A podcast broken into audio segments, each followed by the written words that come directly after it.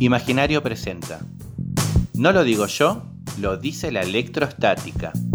Kate y Eli nos cuentan por qué a veces cuando nos sacamos un buzo de lana escuchamos ruiditos y vemos destellos. Por fin va terminando el día. Hora de cambiarme y ponerme ropa cómoda de entre casa. Uf, cuántas chispas. Se nota que yo acumulé mucha carga por tener este buzo puesto por varias horas. Esto se lo tengo que contar a Kate. No sabes lo que pasó. Me saqué la ropa y salieron unas chispas. Creo que me estoy prendiendo fuego. ¿A vos ya te pasó? Hola Eli, ¿cómo estás? Sí, obvio, también me pasa. Sobre todo en los días fríos y con poca humedad. Si bien todos los días las personas nos cargamos electrostáticamente al entrar en contacto con los objetos que nos rodean, cuando el clima está como hoy, el aire se vuelve un muy buen aislante de la electricidad. Por ende, las cargas eléctricas no se dispersan en el ambiente. En cambio, cuando el aire está húmedo, el agua tiene la capacidad de contener sustancias que le otorgan propiedades conductoras. Y la temperatura influye en tanto a mayor temperatura hay mayor cantidad de partículas de agua en el aire.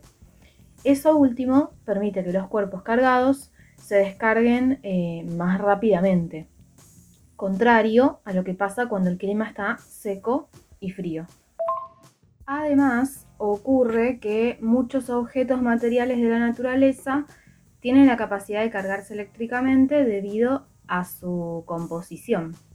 No es que para dejar de sentir estas descargas tendríamos que alejarnos de los objetos electrónicos porque no son estos los que nos transmiten las cargas eléctricas, sino los propios objetos que tocamos.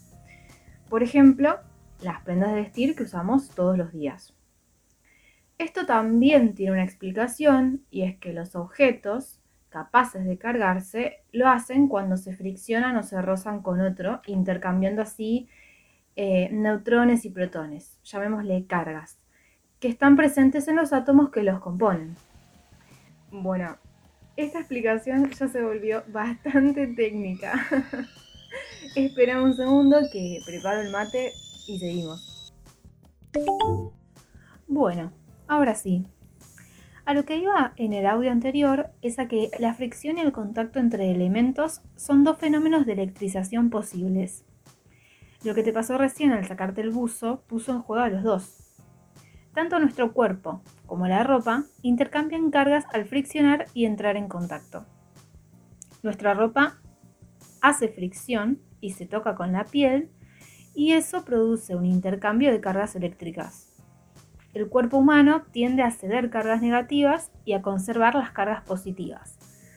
La ropa, en tu caso el buzo ese que me decías que vos tenías puesto, que te sacaste hace un ratito de lana sintética, tiende a cargarse negativamente cuando ocurre alguno de los fenómenos de electrización.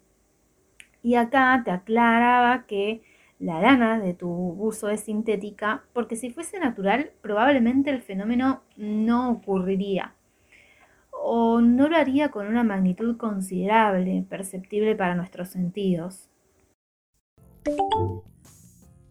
Bueno, pero ¿y las chispas? ¿Qué las provoca? ¿Por qué ese intercambio de carga se manifiesta con ese ruidito y destellito de luz? Ay, sí, me cuesta, me cuesta.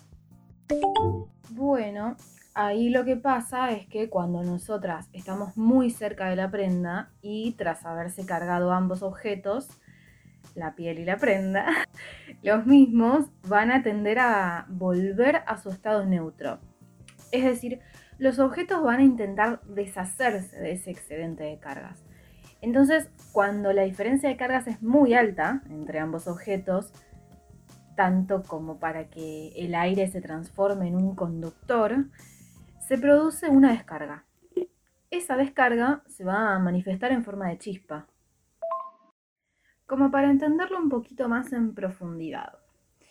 Lo que pasa es que, por un lado, cuando el aire conduce electricidad, produce un efecto lumínico, esto es así porque las cargas negativas que van saltando entre los átomos van liberando la energía excedente que han tomado de la descarga en forma de luz.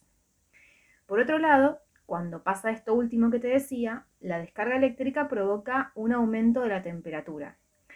Eso lo que hace es elevar la presión del aire, moverlo y generar una vibración que llega a nuestros oídos. He aquí el sonido de la chispa. Igualmente, hay que pensar que la dimensión del fenómeno es muy chica. Eso hace que el destello de luz y el sonido sean chiquitos también. Así que muchas veces terminan siendo fenómenos que nuestros sentidos no llegan a percibir. Ay, bueno, ahora entiendo un poquito mejor de qué se trata, ¿eh? Pero igual me quedo pensando. Yo le voy a preguntar esto a mis demás contactos. Lo tengo que publicar en las redes. Una consulta. No saben lo que me pasó hoy. Me saqué la ropa y salieron unas chispas. Creo que me estoy prendiendo fuego. ¿A ustedes les pasó?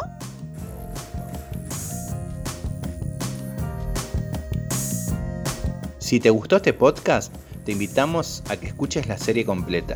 No lo digo yo, lo dice la electrostática. Para más info, seguinos en nuestras redes y recomendanos a tus amigues.